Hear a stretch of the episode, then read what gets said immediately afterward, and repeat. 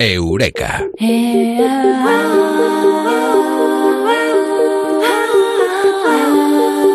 Vamos a hablar de algo que no está mal potenciar en algunas eh, ocasiones y la ciencia sí lo demuestra, la autoestima.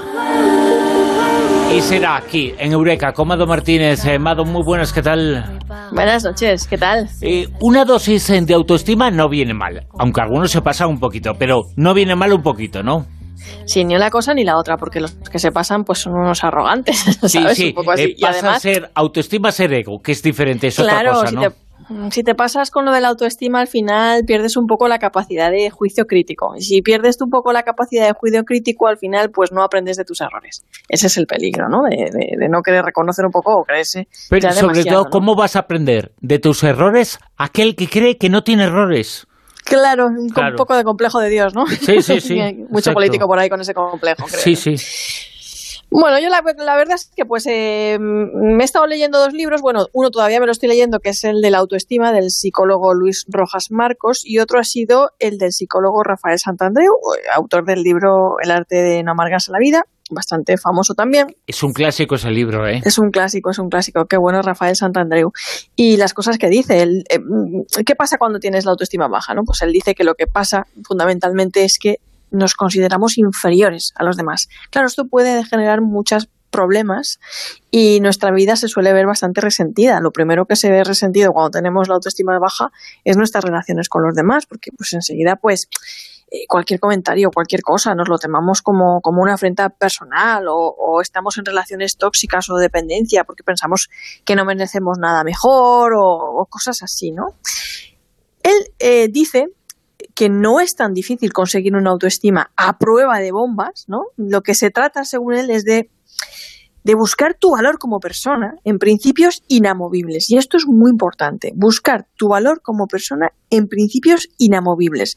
No en lo hábil que eres, o en lo guapo que eres, o en la buena persona que eres, o lo listo que eres, y cosas así, ¿no? Porque él dice que estos valores varían, pueden cambiar y depender mucho de la aprobación externa. Entonces, ¿cuáles son esos valores y principios inamovibles en los que, según Santandreu, deberíamos basar nuestra autoestima, ¿no? Ese concepto más sano y que nos permitiría tener una buena autoestima.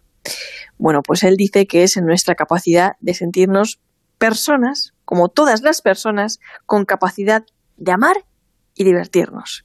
Si te aplicas y te entrenas, puedes conseguirlo, ¿no? Porque vamos a ver, la fama, el dinero, la belleza, en realidad mmm, no aportan felicidad.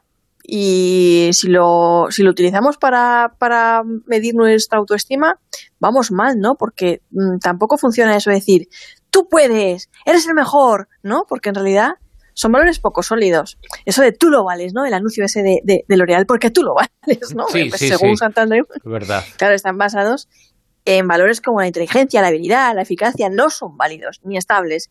Y si te basas en ellos, tendrás bajonazos ahí periódicos y cíclicos de, autoestima.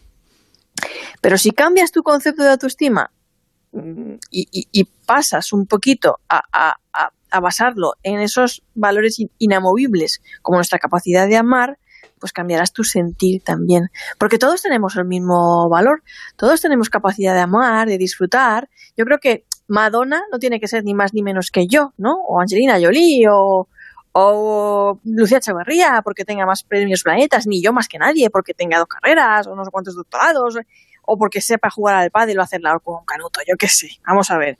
Eh, ¿Me hace más feliz a mí ser más o menos guapa, o más o menos inteligente, o más o menos habilidosa en lo que sea?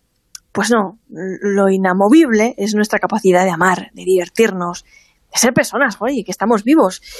Pero hay gente que piensa que si eres guapo, si estás delgado y esas cosas, pues te va a ir mejor en la vida. Fíjate qué cosas nos han vendido más erróneas. Que si tienes éxito, te va bien, vas a ser más feliz si tienes un cochazo, ¿no?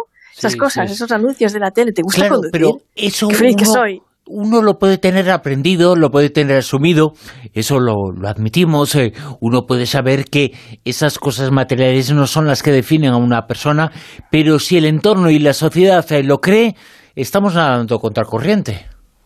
Ya porque nos lo inoculan, principalmente también a través de la publicidad. que es mm. bestial, la forma en la que nos inoculan esas cosas, ¿no? Ahora hablaremos de eso.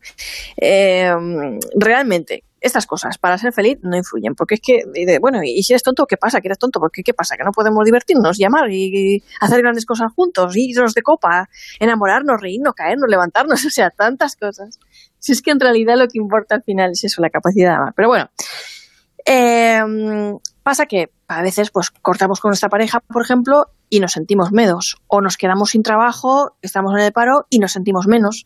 Eh, y bueno, si te sientes menos, según Santander, es por eso, porque tenemos un concepto erróneo de la autoestima. Mira, yo, Bruno, eh, no sé si a ti te ha pasado, yo he pasado por épocas en las que he tenido buenos trabajos y buenos salarios, y he tenido años de no tener trabajo, de tener que emigrar, buscarme la vida, arruinarme. O sea, ¿qué pasa eh, ¿qué pasa? ¿Que, si yo tengo un buen trabajo soy la hostia y cuando estoy en paro soy un de la izquierda, ¿pero por qué? Si soy la misma persona. O sea, si te das cuenta, es que soy la misma persona. Soy la misma persona ahora, la que está hablando en los micrófonos de Onda Cero, que lo fui ayer cuando me quedé sin trabajo. O sea, es que soy la misma persona. Pero ¿qué cositas podemos hacer para trabajar un poco que a veces eh, buscamos mucho el referente en lo que digan de nosotros eh, para subir o bajar esa autoestima. Qué peligro, en, basar nuestra autoestima en lo que digan los demás. Claro. Sí, bueno, pues en primer lugar lo que tenemos ¿eh? que pasa. sí, lo que tendríamos que hacer es revisar este concepto de la autoestima, este concepto, basarlo en esos valores que hemos, que hemos dicho, eh, y entender que, que, bueno, que somos personas, que todas tenemos la capacidad de amar y divertirnos, que nadie es mejor ni peor que nadie, simplemente por el hecho de estar vivos y ser personas ya somos la leche. ¿Y qué más cosas? Pues hacer cosas que nos gusten, relacionarnos, hacer amigos, hacer cosas con ellos, ayudarlos y dejarnos ayudar. Todas esas cosas también suben la autoestima, aunque no lo parezca, está relacionado. Huir de esos anuncios que tú estabas hablando antes, Bruno, que, que, que, Bruno, que nos enferman y nos intoxican la autoestima. Eso de lo real, porque yo lo valgo. ¿Te gusta conducir? Entonces tienes un cochazo, ¿no? Y, cuanto más caro y lujoso, mejor, y más autoestima, y, más autovaloración, y, esos cuerpos de Anone, ¿no? Todas esas cosas que, bueno, que al final no son verdad y al final te acabas sintiendo más vacío y lo que decíamos, bajones cíclicos de autoestima, porque son cosas muy variables y en realidad dependen de, valoraciones y aprobaciones externas. Alejarnos de esas personas también que anticipan desgracias, de los que te miran con lástima si no tienes trabajo o pareja. Uy, uy, uy, uy, no, eso hay que huir de ellos también, ¿no? Eh, por em, eso la autoestima se llama así, autoestima, la estima propia, ¿no? Pero qué bueno que lo has dicho, me gusta que lo hayas dicho, autoestima, porque es uno el que realmente tiene que, tenerla, ¿no? Otras cosas que, que podemos hacer para, para, mejorar un poco la autoestima es apreciar la belleza de la vida, de las pequeñas cosas, ser agradecido. Atención plena, en definitiva. Yo sé que la gente está diciendo, esta mujer siempre está diciendo que hagamos deporte y que meditemos, que hagamos deporte y que meditemos y durmamos bien, como si eso lo arregla todo. Bueno, pues lo arregla todo siempre y cuando también vaya acompañado de unos sentimientos y unos pensamientos sanos, porque si dormimos, hacemos deporte y meditamos, pero luego pensamos cosas malas y cosas raritas, pues al final no hacemos nada, ¿no? Y por último, pasa del qué dirán, por Dios, del qué dirán, qué pensarán, la aprobación de los demás. No solo vas a dejar que miren tu autoestima si estás pendiente del qué dirán, sino que además vas a vivir la vida de los demás, no la tuya. Qué tristeza esas personas que se pasan la vida intentando complacer a los demás, que no soportan la idea de defraudar a sus padres, a su familia política, a los vecinos, los compañeros de trabajo, los hijos. Jolín, pues te voy a decir una cosa, tener una buena autoestima significa que vas a decepcionar muchas veces a mucha gente, pero así de claro te lo digo.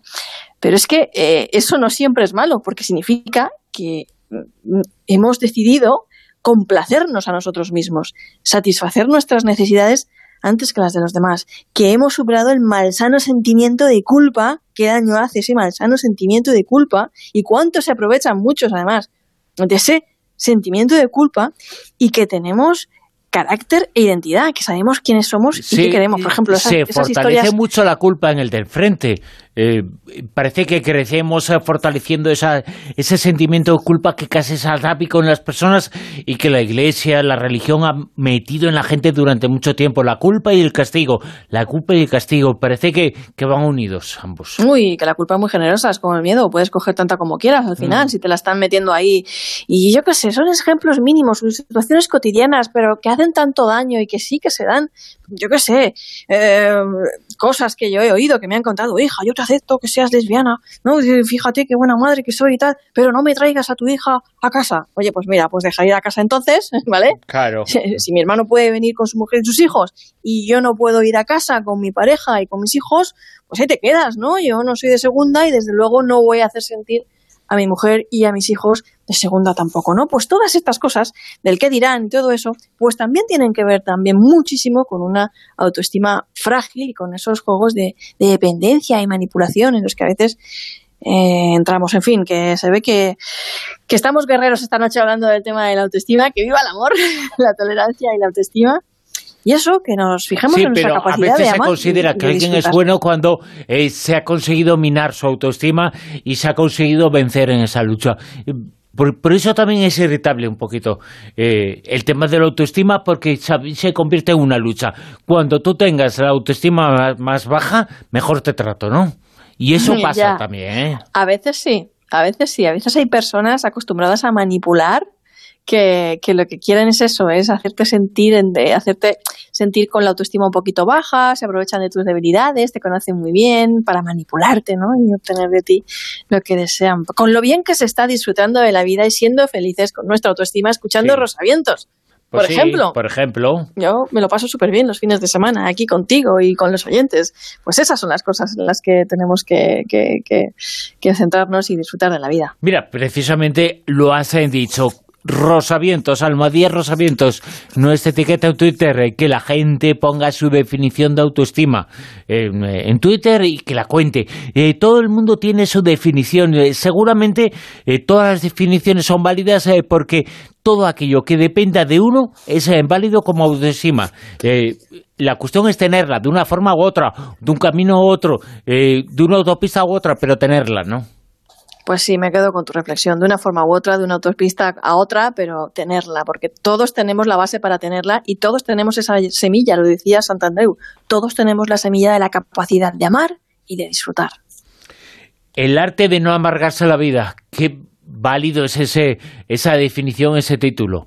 Eh, es que precisamente es eso, ¿no? El arte de no amargarse la vida es tener autoestima y tener esa autoestima es lo que nos va a conducir, pues por lo menos a crecernos un poco y a crecer un poco. Pues sí, yo creo, yo, recomiendo este libro a todos los que no se lo hayan leído todavía, porque es buenísimo, y también recomiendo ese otro título que ah, comentaba al principio, de Luis Rojas Marcos, La autoestima, para quienes quieran ahondar un poco más en el mundo de la psicología y la psiquiatría y saber cómo se forja la autoestima en nuestra sociedad. En Eureka, con Mado Martínez. Eh, Mado, muchas gracias. Un abrazo grande.